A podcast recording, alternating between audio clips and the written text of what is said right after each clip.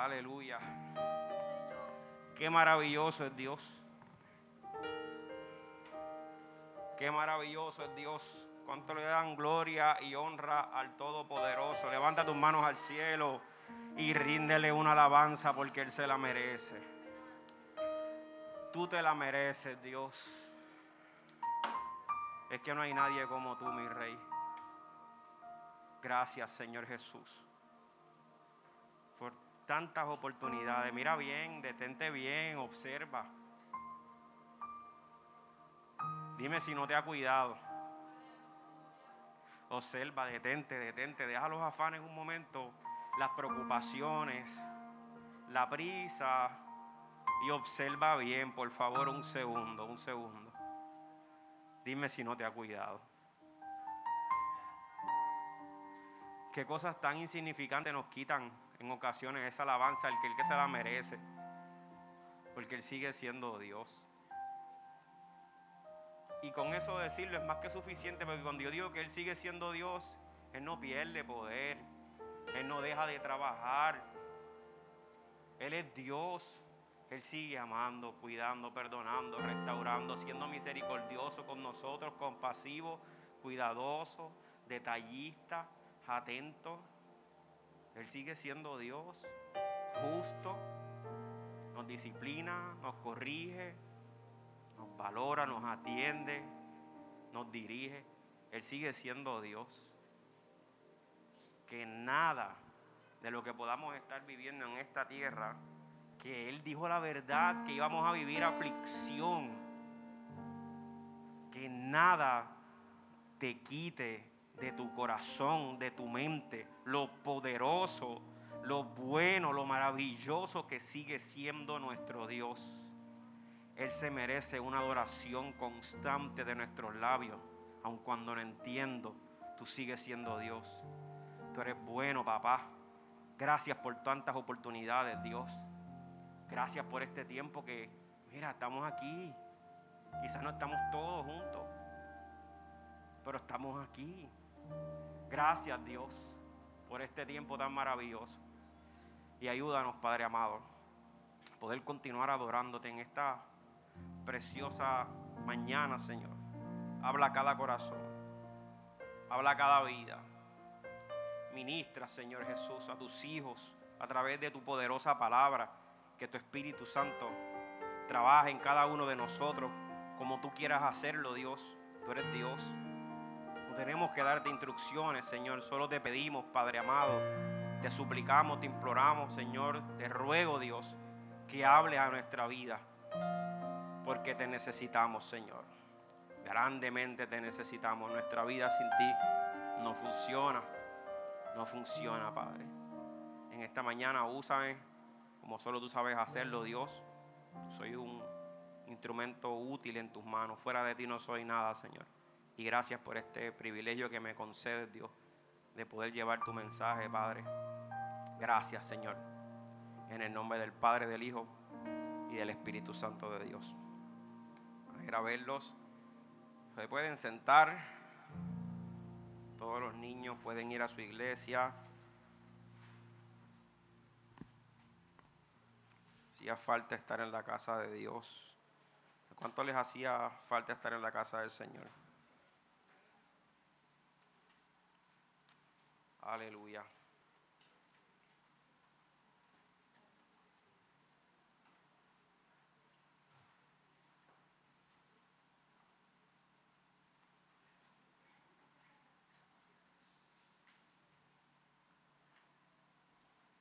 Dios les bendiga a todos. ¿Cuántos están contentos de estar en la casa de Dios? Ahorita, los que están allá atrás, alguien o alguien de los ujieres que mm, contabilice más o menos cuánto hay más o menos en la iglesia para saber si estamos en los 75 o si no. ¿Está bien? Pero entonces pues hacer los ajustecitos gracias a los que se apuntan y llegan. Amén. Y gracias a los que se apuntan y no llegan, otra gente no puede venir. ¿Está bien? Si te apuntas, es un compromiso. Así que les pido que por favor cumplan su palabra, que nuestro sí sea sí y que nuestro no sea no. ¿Está bien? Te bendiga, madera, verte. Así que vamos a la palabra. Hoy vamos a comenzar el Salmo 37. Les voy a invitar que conmigo vayan al Salmo 37 en la Reina Valera del 60. Vamos a estar hoy estudiando en la Reina Valera del 60. Qué bueno es Dios.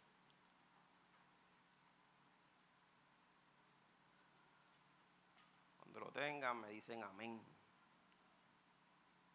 ¿Están ready para ir a votar? Vamos a la iglesia, vamos a votar. Vamos a votar responsablemente. Antes de asumir ese voto por encima de cualquier postura que podamos tener o de ideología, yo les voy a invitar que verdaderamente hay gente que ya están decididas, que puede, puede hoy mismo salir la peor noticia del mundo de ese supercandidato de ustedes y como quiera ya están decididos y están trancados de que ahí vamos a eso y se acabó. Eso no está bien. Analicen bien, saquen un tiempo de oración, denle seriedad al asunto y que verdaderamente sea Dios el que te dirija. ¿Está claro? Esa es mi petición. Que sea Dios el que te dirija. Amén. Vamos arriba. Ya ustedes conocen mi postura. Lo he hecho abiertamente, así que está de más tomarlo, no tienen que votar por lo que yo voto, pero les pido que por favor oren responsablemente por esa decisión. Y todo el mundo aquí mayor de edad debe de, debe de ir a votar. Y todo creyente debe ir a votar. Yo respeto la decisión de cada cual si no quieren ir, pero debemos ir. Nuestro voto cuenta. Después no nos podemos estar quejando. Eso es bien importante. ¿Está bien? Amén. Amén. Yo estaba un poquito preocupado porque no tenía la licencia. Eh, la, electoral se me extravió, yo la tengo como de mucho tiempo. Pero como el cuatrenio pasado salimos a votar, pues creo que ahora puede ser con licencia. Si alguien más que está preocupado porque no tiene tarjeta electoral, pero tiene licencia y pudiste votar el cuatrenio pasado, pues puedes ir con tu licencia y emites tu voto. Está bien. Ya quiero pillar. A propósito, perdón. Vamos allá, Salmo 37. Salmo 37. Yo voy a leerlo hasta el verso. Nosotros vamos a estudiar este Salmo 37 de uno o dos domingos hasta tres, dependiendo, ¿verdad? Pero hoy vamos a estar hasta el verso número 7, del 1 al 7. Y vamos a ir con calmita. Amén. La palabra del Señor está bendecida. Dice así, no te impacientes a causa de los malignos, ni tengas envidia de los que hacen iniquidad, porque como la hierba serán pronto cortados, y como la hierba verde se secarán. Confía en Jehová y haz el bien, y habitarás en la tierra y te apacentarás de la verdad. Deleítate a sí mismo en Jehová, y Él te concederá las peticiones de tu corazón. Encomienda a Jehová tu camino, camino, confía en Él, y Él hará. ¿Cuántos dicen amén? exhibirá tu justicia como la luz y tu derecho como el mediodía. Guarda silencio ante Jehová y espera en él. No te alteres con motivo del que prospera en su camino. La palabra del Señor, vuelvo y repito, está bendecida. ¿Por qué digo esto?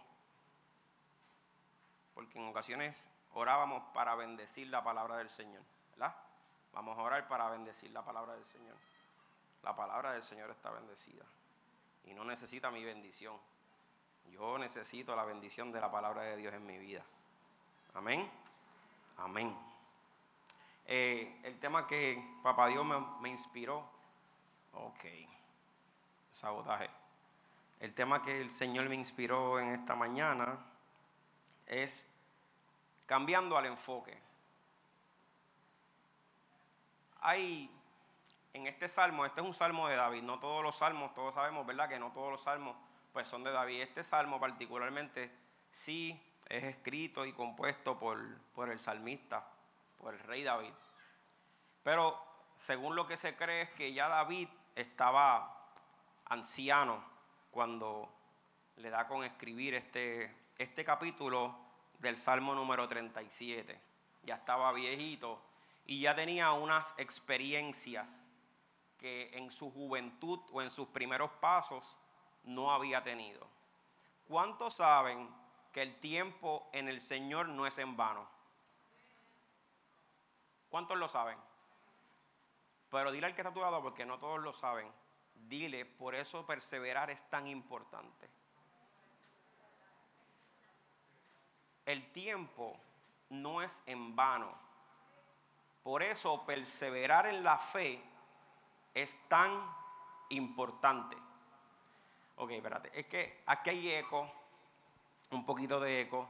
Le voy a pedir que sea un poquito paciente, porque nos está cubriendo Milton y Ruth, eh, Keropi y Ruth, y la realidad es que están ahí en la batallita, porque no, no es serio, es serio, no estoy hablando, no es broma, esto es serio. Porque no están, ¿verdad?, familiarizados un 100% de ellos, pues hay que estar seteando esto. Milton está de break hoy. Así que están celebrando sus cumpleaños y compartiendo en familia, bien merecido. Así que si de vez en cuando no piensen que fue por lo que hablé de política, no piensen que fue exactamente en ese momento. No tiene nada que ver con eso. Pero si Pepín nos ayuda en la administración del teclado, yo creo que esos ecos no se escuchan tan fuerte, ¿verdad? ¿Cuántos están de acuerdo conmigo? Mira esto, wow.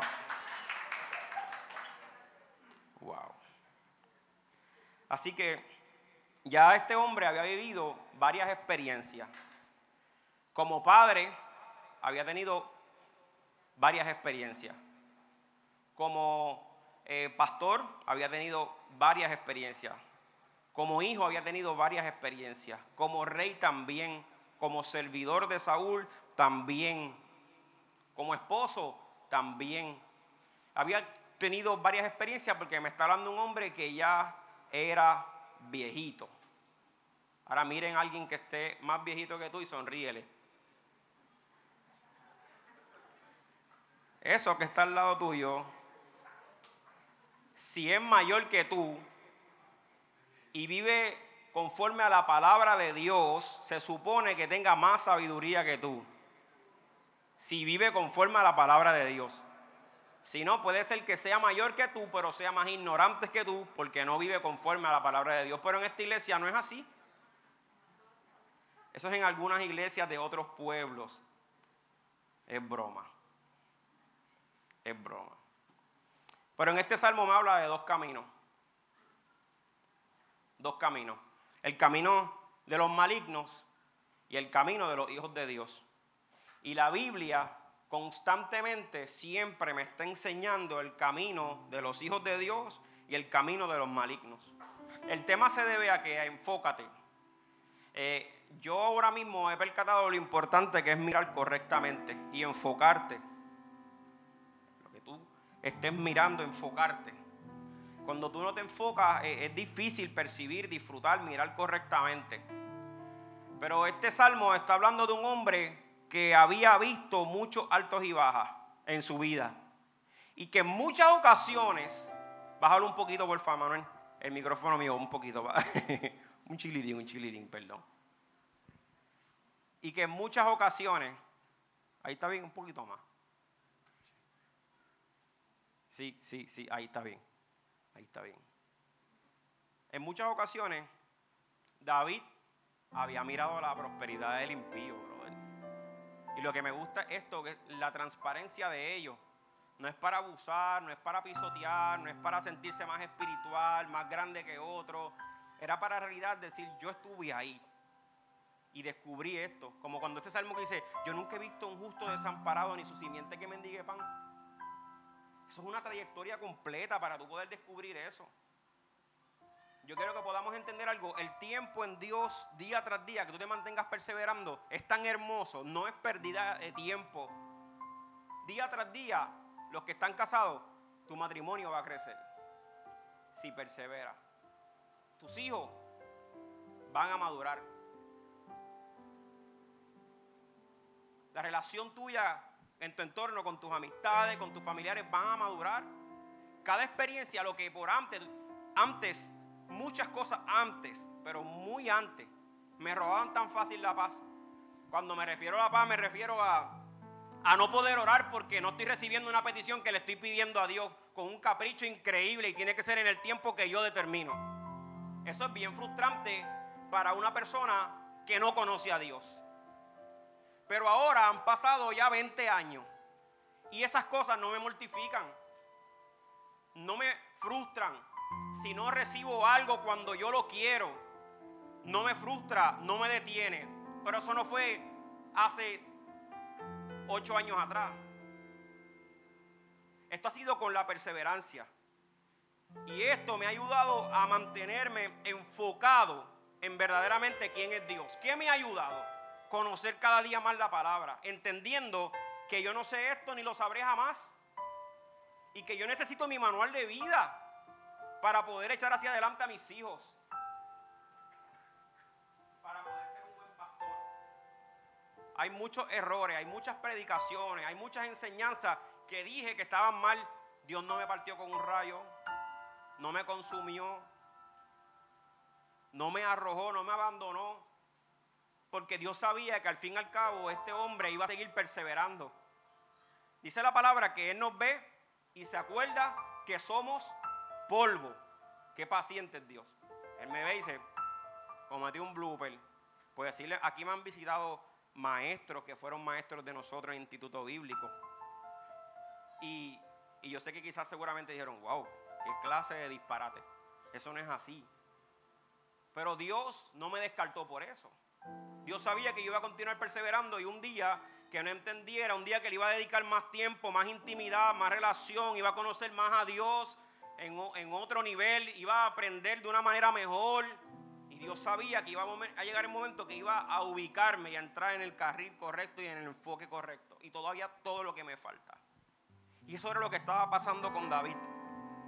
Muchas ocasiones tuve unos salmos como él comienza, como que una protesta, en un desahogo con Dios. Señor, mira este.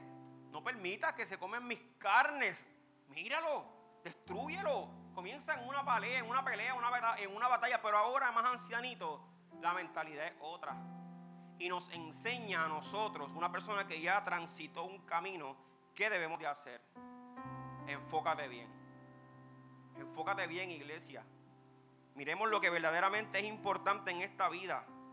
Porque ayer hablaba con mi sobrino me hablaba de un artista que trajo a Puerto Rico un único carro exclusivo. ¿Qué marca este? Un. Mm, está todo el mundo pendiente, ¿viste? En avión. Lo bajaron ahí.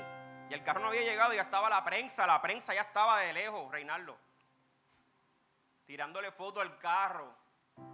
Y el carro estaba aquí. ¿Y sabes qué? hay mucha gente que se cuestiona cómo es posible que una persona así prospere. ¿Cómo es posible que una persona así sea tan exitosa? Mira a dónde llevamos el término de prosperidad y de éxito, a medir una por lo que puede poseer. Dile al que está a tu lado, ajustate la mascarilla.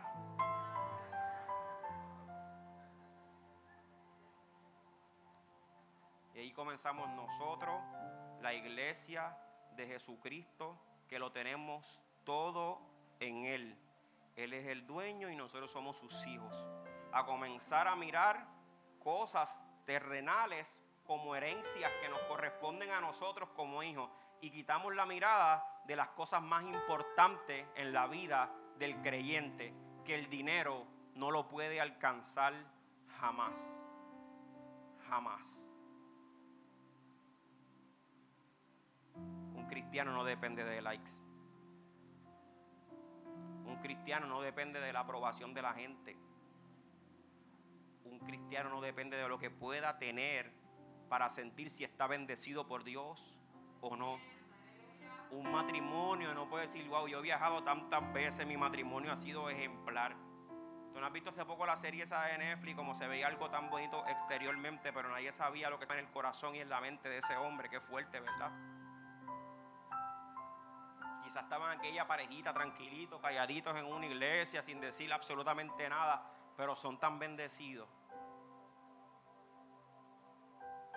Encanta Pablo cuando dice, he aprendido a contentarme en cualquiera fuera mi situación. Ustedes saben ese, ese, ese salmo, ese Filipenses 4:13, dice, todo lo puedo en Cristo, pero versículos antes, esa conversación que él está dejando a esa iglesia es tan importante, porque él está diciendo, yo sé lo que es tener hambre.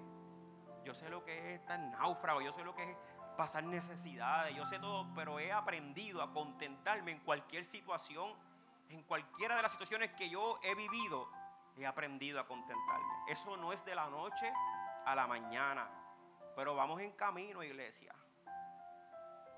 Vamos en camino. ¿Cuántos dicen amén?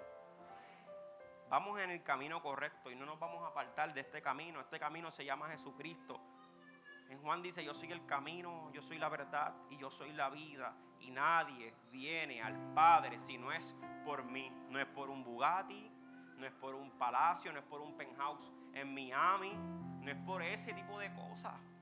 Nosotros ya nuestra mente es otra. Esta mente fue demolida, la vieja mente que tenía, la pasada manera de vivir, hablábamos el domingo pasado, esa vestimenta, eso fue roto, Cristo rompió eso. Yo no estoy en ese viaje, ni tú tampoco. Yo no me estoy comparando con alguien, ni tú tampoco. O ustedes, disculpen, tampoco. No. Tenemos algo mucho más valioso. Lo que nadie dice es que lo que verdaderamente nosotros tenemos, el mundo lo envidia. Y por eso es que recibimos tantos golpes, tantos señalamientos, acusaciones. Por eso es que siempre están buscando la manera y de repente puede ser que venga a tu mente, pero ¿por qué a mí si yo estoy haciendo las cosas bien, las cosas justas? Ahora que empecé a buscar de Dios me pasa esto. Chicos, ya, va, va. Tú no entiendes que, que en este camino es estrecho, es angosta la puerta. Son muy pocos los que entran por ella y tú eres privilegiado porque estás entrando. Vas de camino. Estás luchando, estás peleando. Disfrútalo. Disfrútalo lo angosto que pueda ser. Lo importante es que es angosto. Lo importante es que sí hay una cruz. Lo importante es que está golpeado posiblemente.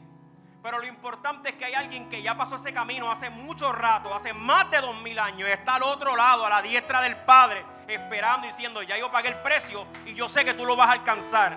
Camina, marcha, sigue, continúa, te estoy esperando, confío en ti.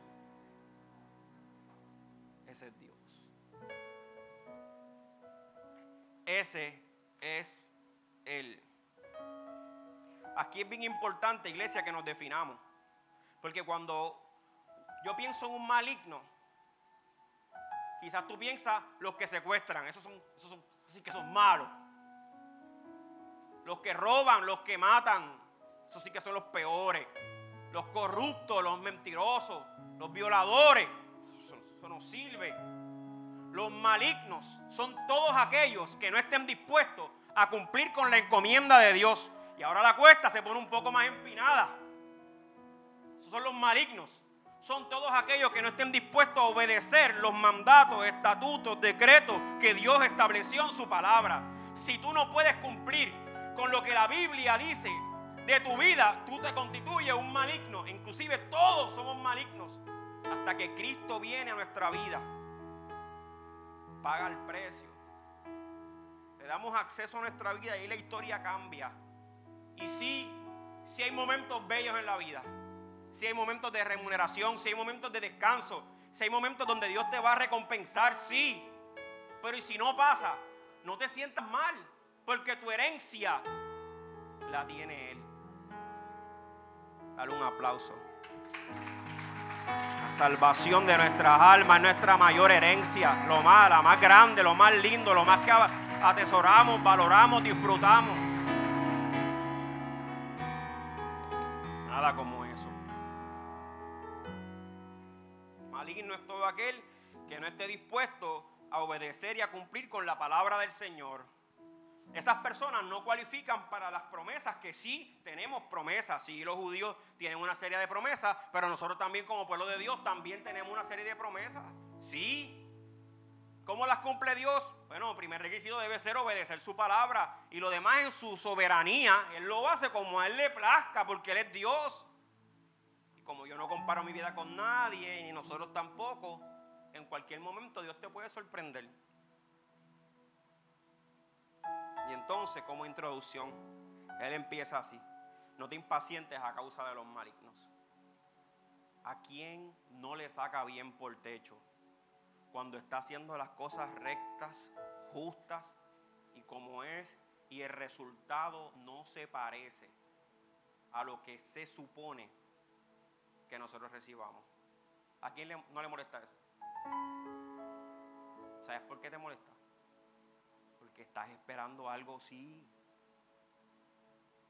Porque sí estás esperando algo. ¿Y sabes por qué? Porque sí te estás comparando. Y todos hemos estado ahí en algún momento de nuestra vida. ¿Qué cambia unos de otros? Que unos están perseverando más, que unos se están sometiendo más a Dios, que unos están pagando el precio y conociéndolo más y más y más y con más hambre. Yo he visto gente aquí crecer en los últimos dos años, espiritualmente hablando, de una manera tan marcada. Y he visto gente que comenzaron en el mismo tiempo y están ahí atrás. supone que estén comiendo vianda, pero están en viví todavía. Eso lo determina quién Dios. Si ya Dios lo dijo, eso es para todo aquel que se quiera apropiar de eso. Y comienza a vivir lo que dice la palabra. ¿Cuántos dicen amén? contigo la cosa.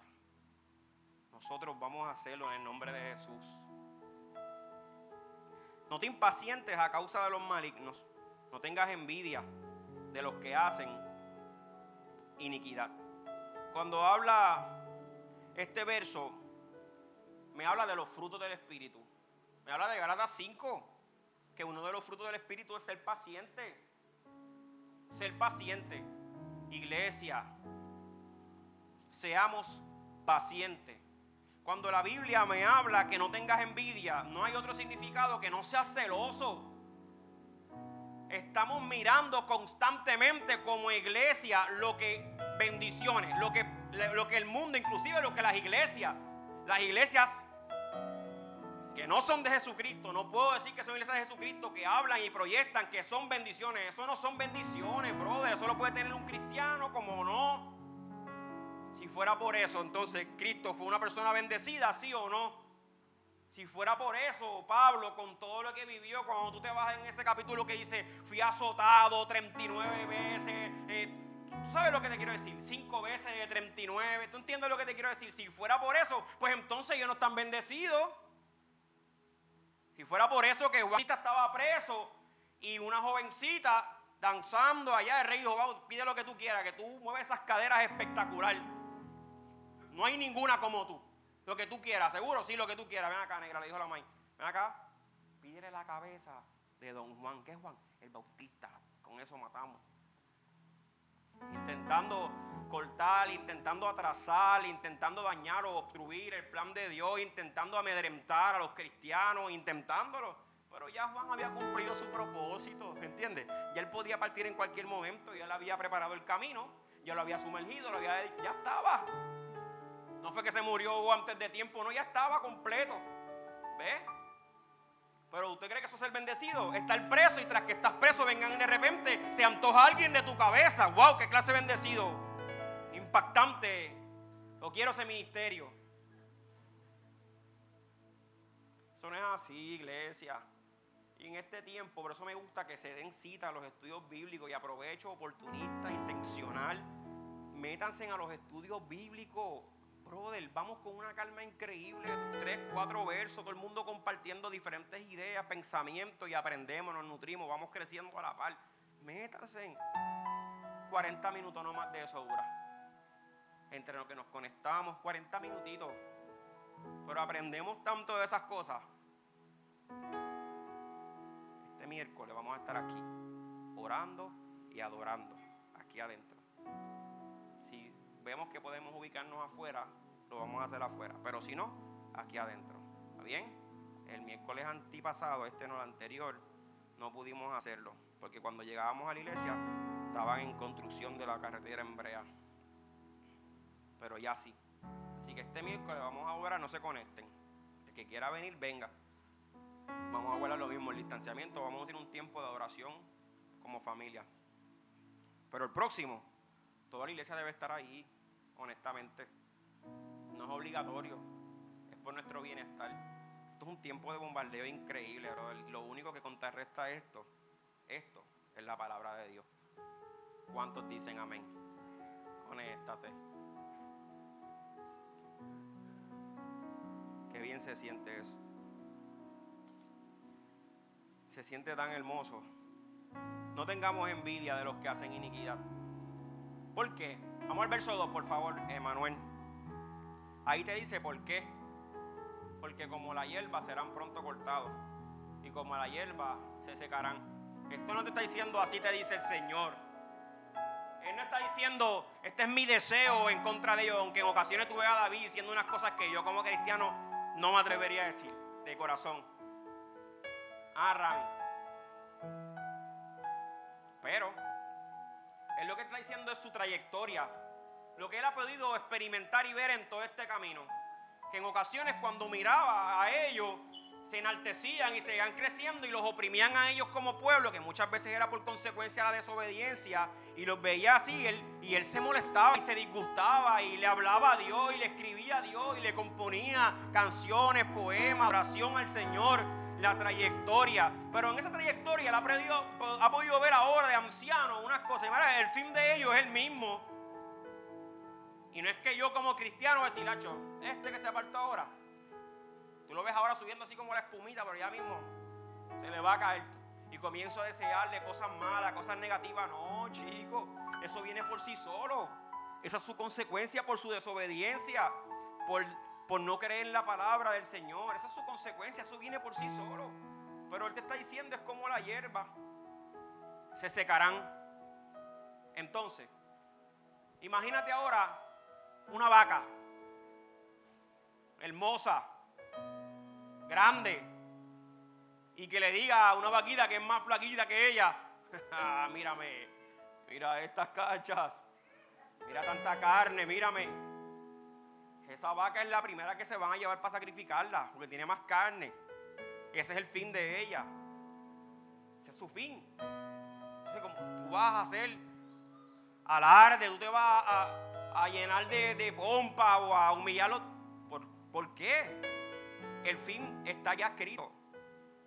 En serio, entonces yo voy a envidiar a alguien que no tiene el mismo fin que yo, porque el principio, aparentemente, lo que logro ver yo ahora, tiene algo que yo no puedo ni podría tener en mi vida.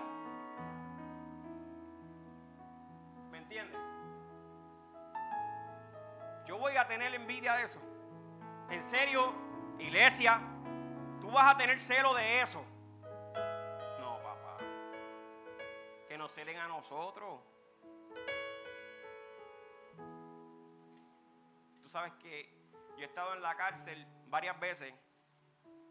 Y una de ellas, una de las personas del bajo mundo más, más reconocida en el mundo, me dijo una vez, bueno, en, en el Caribe, Latinoamérica y posiblemente varios lugares. Me dijo, yo cambiaría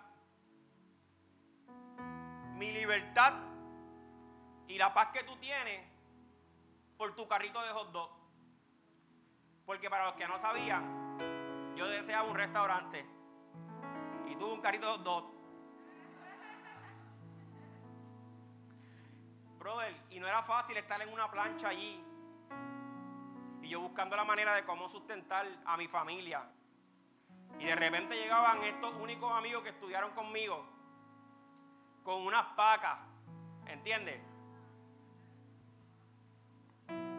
Damos un hot con chili y papita. Toma. Y en ese momento, yo te voy a ser bien honesto, a mí me daba un dolor de cabeza, un mal humor, Me daban ganas de patear el carrito hot dog, soltar el tanque de gas y prender un fósforo y que explote todo eso allí. Me molestaba, llegaba a casa con peste a carne. Decía, Señor, ¿tú sabes qué? Este era yo, Reinaldo. Cuando yo me quité, esta gente me cargaba la lonchera en la fila del comedor. Y yo empezaba a hablar con Dios. Si yo estuviera así, mira, mira mis negociaciones para que Dios sepa que a mí no se me ha olvidado. Si yo estuviera así, Señor, yo fuera más duro que todos ellos. Pero estoy aquí porque te obedezco, porque te amo. Diga conmigo, qué ignorante era. Ignorante. Tremendo ignorante, arrogante, orgulloso, egoísta. No valorizaba absolutamente nada de lo que Cristo había hecho por mí. El tiempo pasó. El reloj pasó. Y un día, en esa prisión, me acuerdo como en el 2012, me dijeron de esta manera, yo cambiaría mi libertad por tu paz y por tu carrito hot dog. Me ministró una piedra. Me habló de parte del Señor. Tuve que montarme en mi carro cuando salía ahí a las 9 de la noche un martes a llorar. Perdóname todo lo que he dicho. Jamás en mi vida yo te diré algo igual. Yo te doy gracias por este carrito de hot. Yo te doy gracias por mi vida, por los procesos, por los desiertos. Gracias porque verdaderamente lo que nosotros tenemos es lo que el mundo necesita. Esa paz que sobrepasa todo entendimiento. No es lo mismo un cristiano en una cárcel que una persona sin Cristo en una cárcel.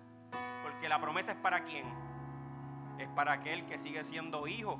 ¿Qué promesa, pastor? Esa paz que el mundo no puede dar, ese gozo. Aleluya. Adóralo, alábalo, dile gracias, papá. Gracias, Señor.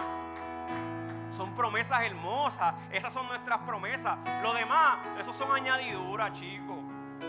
Migajitas ahí que cualquiera lo puede tener. Estudia, te esfuerzas un poquito más, das la milla extra y lo, lo obtienes. Digo, no cualquiera ese carro que llegó ahí. Y no hay ni calle para eso. No hay carretera para eso. Pero celoso, un cristiano, chico, no. Tú tienes algo valioso. Envidioso, un cristiano, no, no, no, no impaciente por lo que otro pueda tener y tú no, chico, no. Tú tienes lo más bello. Y Dios te está honrando. Dios te perdonó a ti, Dios te rescató a ti, Dios te lavó a ti, Dios te sanó a ti. Cuando yo miro, wow, ya Cristo no hace milagros, ya no sana enfermo, ya no sana ciego, ya no sana sordo, que no. Si yo no escuchaba su voz ahora le escucho. Si yo leía y no entendía y ahora leo y le entiendo. Yo era ciego y ahora yo lo leo y lo veo. Yo no escuchaba, pero ahora lo escucho, lo escucho. ¿Dónde lo escucho? Audible. Yo no sé, en la palabra. A veces sí, a veces no, pero lo veo, lo escucho. Ese era yo. Ya no resucita muerto, que no resucita muerto. Yo le gané a Lázaro. Lázaro estuvo cuatro días muerto. Yo llevaba 20 años muerto.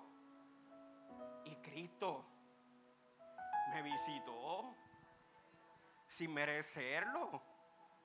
Todavía tengo lucha, tengo debilidades.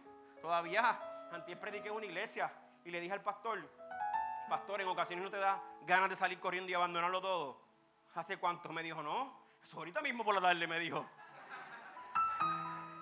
Ahorita mismo por la tarde, igual que ustedes, iglesia, es lo mismo, chicos. Si el único perfecto es Cristo, el único maravilloso es Dios. Él se merece cosas maravillosas de nuestra parte. Él se merece un sacrificio mejor de nuestra parte, una perseverancia más linda de nuestra parte. Él es merecedor, sí se lo merece. ¿Cuántos dicen amén? Pero ese es el fin. Entonces, ¿cómo yo voy a codiciar, a envidiar, a celar el fin de un maligno si no tienen fin? Su fin es la muerte. En cambio yo, hasta morir es ganancia, brother. Entonces, ¿quién, quién envidia a quién? Es que estamos tan incorrectos. Es que estamos tan perdidos mirando las cosas. Mira, por eso es enfócate. Dile que está a tu lado, enfócate. Es cambia de enfoque, brother. Es cambia de sintonía. Cuando estás escuchando una emisora que no te, no te gusta, tú lo. Y la cambia. Ah, ya sé, ya sé. En el salón. Vamos a seguir aquí. Dice el verso 3. Dile al que está a tu lado, aprovecha los consejos de un anciano. A mí me encanta hablar con viejitos. Por eso a menudo me reúno con personas mayores que yo. Personas sabias que aunque tengan una reducción de cabello más avanzada que la tuya, eso es sabiduría. Valoren eso. Seguimos. Confía, en Jehová. Esto es enfoque, esto es enfoque. Antiel me hacía la, la, la pruebita. Pa, pa, pa, ¿Ves ahora? Sí, y con este, pap, yo estoy, estoy nuevo, eso es 2020 obligado. Eso es mentira el diablo. Yo decía, eso es mentira el diablo, Señor lo reprenda. ¿Ves?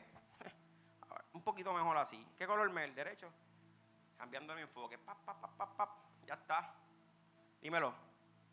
Sano, ¿verdad? Necesitas un espejuelo. Estás leve, no es mucho. Pero necesitas un espejuelo. Y ahí yo dije, wow, Señor, ¿sabes cuánta gente en el mundo que no son cristianos, que no te sirven, no tienen espejuelos? ¿Viste? ¿Verdad que se escucha uno con un papelón increíble? Pues es la misma changuería.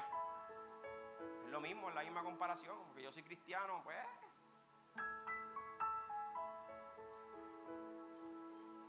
Confía. Esta es la clave de esto. Tú te quieres enfocar bien, pues confía en quién, en quién confío. En tus recursos, en tu crédito. Tan malo que es perderlo. Pero en esta tierra se pierde los trabajos. Se pierde todo lo que tú puedas tener que te haga sentir seguro, es todo. ¿Ves? Todo se puede perder en esta tierra. Por eso tú no puedes poner tu confianza en la tierra. Tú tienes que poner tu confianza en quién? En Dios. Me voy a cambiar mi enfoque. ¿Ves mejor ahora? Sí. Sí, veo mejor. Yo confío en Jehová. ¿Y qué te dice? Un consejo. Confía en Dios. Y luego te dice qué cosa? Haz el bien. ¿A quien no le dan ganas de dejar de hacer el bien? cuando haciendo el bien lo que tú recibes es lo contrario. Pero una persona primero te está diciendo, confía en Dios, brother. Y ahí vamos a entender a qué se debe esto. Su experiencia. Él descubrió, mi Dios nunca me falló, Pedro. Nunca. A los salmistas le estaba dejando esto, a todos los levitas, mira, mi Dios nunca me falló. A los sacerdotes, Dios nunca me falló. A todos quiero que sepan algo. Dios nunca me falló. A casa de misericordia, ¿sabes qué? Dios nunca me falló. Confía en Él. Ten seguridad en Él. Porque Dios nunca te fallará. Haz el bien. Y entonces dice, y habitarás en la tierra y te apacentarás de la verdad. Y entonces aquí está esto bien chévere. Porque dice, habitarás en la tierra. Y es donde muchos tienen este deseo de vivir de, establecerse para siempre. Yo, yo en lo personal, yo quiero llegar a viejo. Y a mí me gustaría un montón de cosas y eso no es pecado. Eso no, eso no, está mal. Yo quiero que entiendas algo. Yo no te estoy matando aquí los deseos de luchar y de aspirar por cosas. Eso no está mal. Estamos aquí. Nacimos en Puerto Rico, un país que hay tecnología, que vemos muchas cosas que uno desea. Eso no está mal. Lo que está mal es que esas cosas, si no las tienes, te quiten lo más importante de la vida y lo más valioso de la vida y lo más significativo en esta vida. Eso sí que está mal. Habitarás en la tierra. ¿Cuántos dicen amén? Y te apacentarás de la verdad. Nuestra función para poder habitar aquí, para poder caminar aquí, para poder crecer aquí, para poder permanecer aquí, ¿tú sabes cuál es? Es la palabra del Señor. Apacentarás de la verdad es como llevar a una oveja a comer fresco. Y ese es lo que Él está diciendo. Ustedes son unas ovejas. Si tú confías en el Señor, Él los va a estar dirigiendo y los va a estar llevando constantemente a la verdad que es su palabra. Y les va a enseñar el verdadero significado de la vida. Y las cosas que vengan en contra de ustedes, nada les podrá robar el sueño ni el enfoque. Porque ustedes están bien seguros de quién es Dios. Por eso, en cualquier situación que Él estaba, Él podía ser agradecido con Dios. Venía por el camino, escuchaba un predicador venía y él decía, las personas más agradecidas en las iglesias son los de Cuba. Y yo decía, aquí ya vendrá, ¿verdad? ¿Con qué vendrá? Pero él daba un punto válido, Ramón. A los que han ido a Cuba saben que es verdad. Él decía, son los más agradecidos del mundo. Porque puede ser un psicólogo, puede ser un doctor, puede ser la persona más profesional en esa región. Llegan en bicicleta. Este, escucha, si el culto es martes, el martes están allí. Si el culto es jueves, el jueves están allí. Si está lloviendo, están allí. Si no tienen bici, van, van caminando. Pregúntenle a ellos, la cocinera, cómo caminábamos para la casa como media hora. Como media hora con la chancleta y no eran Clark. ¿En serio? Entonces le decía, si llueve, está... pregunten a los muchachos que fueron. Si bajo lluvia no se quedaron. No se fueron. Permanecían allí. Se quedaban allí. Porque eran gente agradecida. Él decía, y es la realidad, nosotros lo vivimos allí en carne propia. Y es la realidad, son personas que son agradecidas. No es por lo que tenga, por lo que pueda tener o por mi profesión. No, yo soy agradecido porque tú eres Dios. Sin techo. El techo lo tienen gracias a ustedes. 23 años al aire libre, pero gracias a esta iglesia le pudimos proveer un techito y ahora tienen un techo después de 23 años al aire libre. Continuar con ese proyecto. Y, en febrero, ¿puedo decir la noticia? Y en febrero ya es oficial, Ramón Quilan y Adriana Montijo Villalobos se van para Honduras. Ya es oficial, en febrero. Y esta iglesia está comprometida con ellos y los va a sostener. Amén. Vamos a ver. Míralo, Jami, grábalo. Dale zoom. Yo sé que va a ser así. Y admiro la pasión de esta pareja. Y sé que cada día va a crecer más por las cosas del Señor. Amén. Aquí estoy esperando que dos o tres más también se buscan y quieran abrir la iglesia. En el nombre del Señor, cuando Dios diga. Dice así, cuando habla de confía, perdóname, en el verso número 4, esto lo escuchamos mucho. Dice, deleítate a sí mismo en Jehová y Él te concederá las peticiones de tu corazón. Deleítate. El significado que da el diccionario en el hebreo es un placer muy intenso o vivo por algo o por alguien. Cuando Él está diciendo esto, deleítate, Él está hablando de un placer muy intenso, el mismo que tenemos nosotros a la hora de buscar de Dios.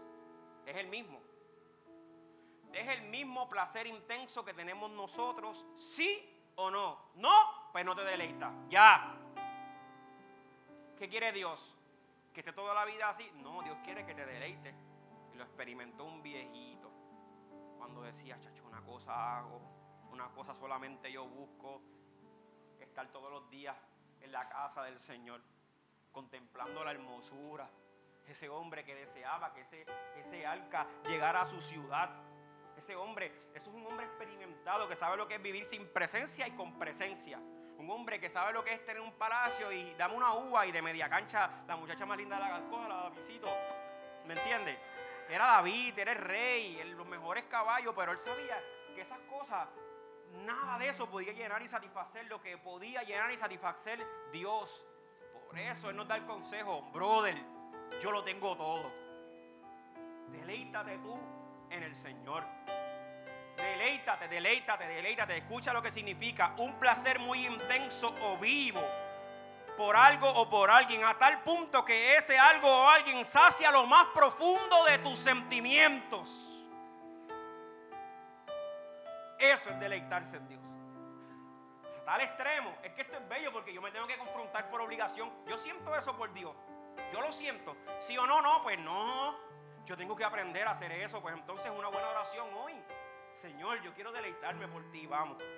Enséñame, Padre. Yo quiero eso, papá. Yo quiero eso que ese hombre lo experimentó en su vejez. Yo lo quiero ahora, ahora, ahora. Yo quiero disfrutar eso ahora, Padre amado, ahora, deleitarme. Que descubrió el que yo no he descubierto todavía al día de hoy. Qué bello es Dios. a tal punto de que sea algo alguien que sabemos que es Dios, sacie lo más profundo de los sentimientos. ¿Sabe lo que es saciar, verdad? Llenarlo en su totalidad. Eso es saciar. Eso es lo que quiere hacer Dios en nuestra vida. Deleítate. Confía. El próximo dice, Él te concederá las peticiones de tu corazón. Ese mismo, perdóname, en el verso número 4, ¿lo puedes dejar? No importa. Entonces, ¿Dios concede o no concede?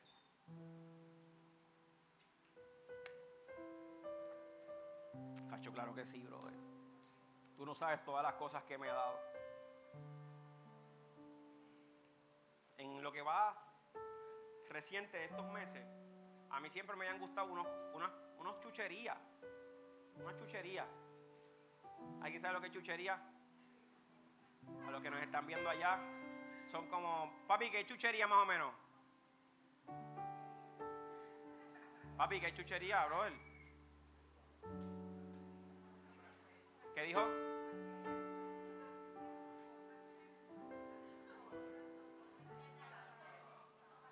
Me escucharon, ¿verdad? Porque no tiene significado. Están todos improvisando. Son una palabra típica de aquí, como que cualquier porquerita, cualquier cosita, algo así. ¿Ah? Mucha miscelánea, algo así, pero en cuestión de meses. Y cuando yo me siento a analizar, yo digo, pero caramba, espérate un momento. Si esto yo hace tiempo yo lo quería y ahora lo tuve, y esto también yo quería esto hace tiempo y lo tuve ahora, y wow, y en aquel momento veía que otras personas tenían eso y decía, yo me sacaba por techo, pero es que no es cuando yo quiera, es cuando Dios quiera, cuando Él sepa que yo estoy maduro, es cuando, pero si Él contesta, Él concede las peticiones de tu corazón, sí, pero ahí vamos a entender algo. Pero es un buen papá. ¿Cuántos padres hay aquí? Dígame, dígame si no haces lo posible, claro, si tú ves que es tiempo de hacerlo, dígame si tú no haces lo posible por concederle esos deseos. ¿Quién no? Si tú puedes, escucha, te estoy hablando si tú puedes, no si no puedes. Si tú puedes, tú no haces lo posible. ¿Cuánto tiempo llevo ya? Una hora, mamita. ¿Llevo una hora? Ay, chica. Mira el teléfono, tú tienes eso ahí. Dígame el tiempo, no me puedo pasar, Milton me va a regañar. ¿Una hora? Oh my God. Corto, Jay. Vamos allá. Ya, vamos a darle seriedad. Estamos terminando, no me hagan reír. Él te concederá las peticiones de tu corazón. Ese es el deseo de cualquier padre, brother. Cualquier padre. Si puede hacerlo, Dios lo hace. La pregunta es, ¿Dios puede hacerlo? Todo. Todo. Pero ¿cuál es la diferencia? La gran diferencia es que Él es un buen padre de verdad. ¿Ves? Él es un buen padre. Esa es la mega diferencia. Nosotros no, yo le he dado quizás a mis hijos unas cosas que quizás ni se la merecen, ni es el tiempo. Pero como hacerlo en ese momento, pues cojo y le proveo, porque quizás después no voy a tenerlo, pues mejor aprovecho ahora. Pero Dios no trabaja de esa manera. Pero no significa que Dios no, no desea concederte esas cosas. ¿Entiendes? Mi esposa misma siempre desea un hombre como yo.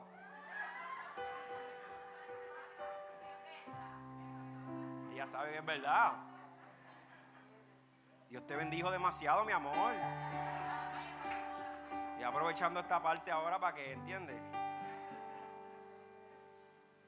bendigo. Gracias a este servidor los hijos salieron lindos, la familia tuya todas son bien bajitos. Raros, son gente rara, mi amor. De raro, son raros. Y enseñale este video y dile que yo lo dije. No, la familia de Achira es bella. Dama es rarita. Vamos a seriedad, seriedad. Este Keropi cuando está ahí influye, Keropi influye. De una manera u otra, pues, influye Keropi, brother. Pero si Dios desea concedernos petición. Ese es el corazón de Dios. Es un buen padre. Pero va a ser en su tiempo. Número uno. Número dos, va a ser si está en su voluntad. Si está dentro de su propósito. Así va a ser. Si no, pues dale gracias a Dios. Porque aún así, como Él sigue siendo buen padre, Él lo que está haciendo es cuidándote de algo que tú y yo no podemos ver, no podemos entender. Pero Dios sí es bueno y sí concede. Entonces le pido, pídele, claro. Pedir, te cobran algo por pedir, pide. ¿Y cómo debo de pedir, pastor? Pide conforme a su voluntad. ¿Y cómo conozco su voluntad, pastor? Su voluntad tú la encuentras en su palabra, intimando con su palabra. Eso es todo.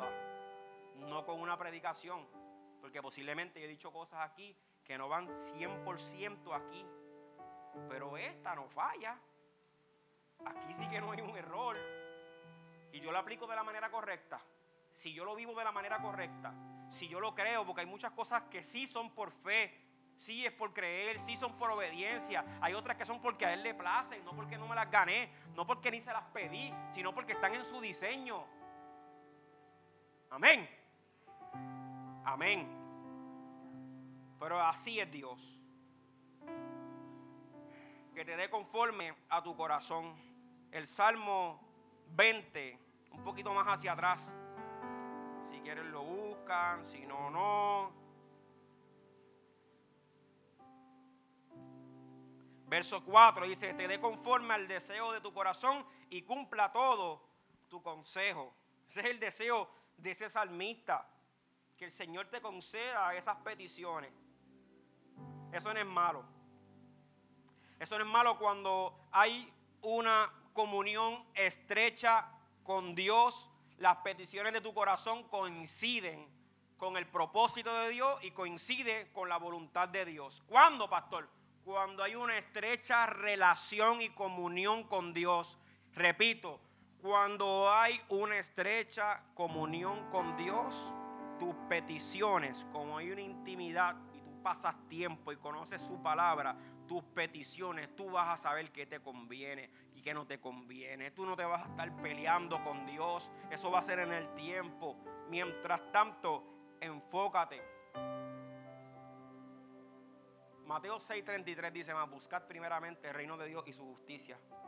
Y todas las demás cosas serán añadidas. Dios es poderoso para hacer lo que sea. Pero eso que tú lo ves tan grande, eso es lo pequeño.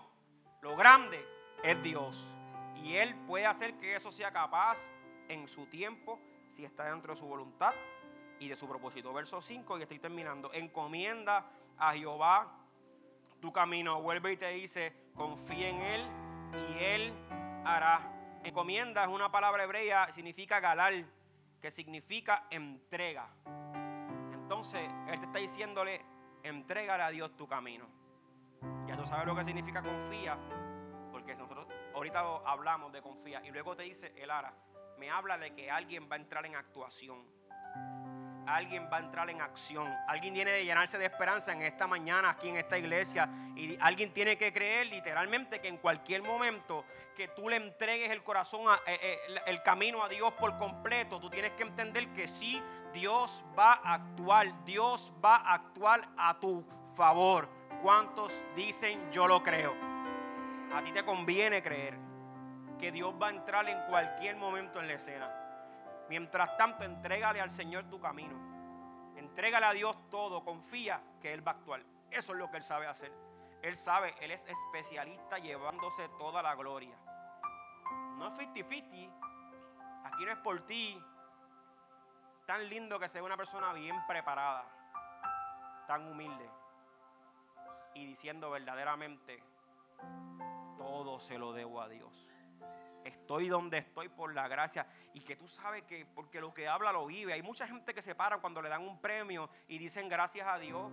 Pero tú sabes que esa expresión, aunque lo expresen de esa manera, verdaderamente no están agradecidos. Una persona que está agradecido con Dios se lo muestra a Dios, no a la gente, es a Dios. Es lo que Dios está esperando de nosotros. Dios va a actuar, iglesia. Próximo verso. El verso 6 exhibirá tu justicia como la luz y tu derecho como el mediodía. La justicia de Dios es tan cierta como la salida del sol. ¿Cuántos dicen amén? Dios es justo. Pónganse de pie. Y la justicia de Dios, voy a repetirlo. La justicia de Dios es tan cierta como la salida del sol. Me dice, exhibirá tu justicia como la luz y tu derecho como el mediodía. Ustedes ven que aunque esté nublado, el sol sale. Y salió y no hay quien lo detenga. ¿Verdad? Pues así mismo, aunque tú veas todo el panorama tan oscuro, la justicia de Dios es así. No hay quien la detenga. Y siempre sale a reducir. La justicia de Dios siempre sale y hace lo que Él sabe hacer. Dios es justo y veremos su justicia como esa salida de ese sol. Él no va a fallar. Si los adoradores, la guitarrita, el bajo, la batería, algún ministro me puede ayudar también a dirigir a la iglesia en una adoración, te lo agradezco, Sadí, los que puedan.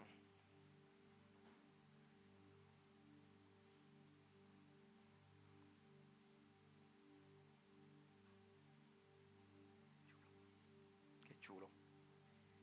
Qué maravilloso es Dios. Dile al que está a tu lado, no, no dudes de la justicia de Dios. Ruth, vamos a leer solamente estos versos que quiero proyectar a la iglesia, que lo leen conmigo así de pie, porque así me comprometo a terminar. No como Ramón, que la otra vez dijo, pónganse de pie y estuvo un rato ahí. No, no fue Ramón, fue Nomo, perdón.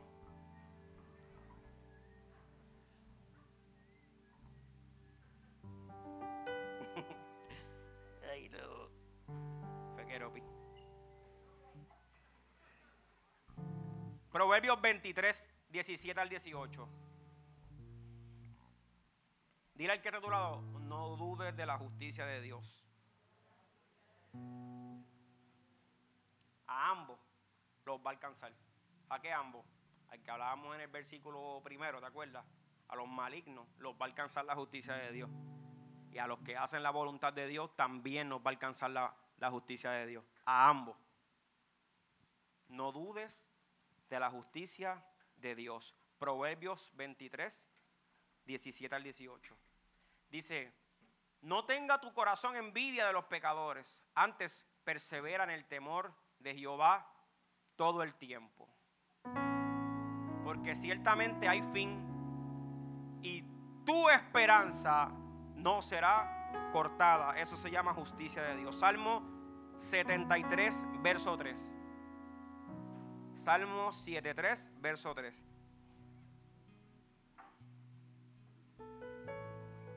porque tuve envidia de los arrogantes, viendo la prosperidad del impío. Ese era el corazón de él. Proverbio 24, del 19 al 20. Cómo cambia la gente. ¿ah? David no fue el mismo.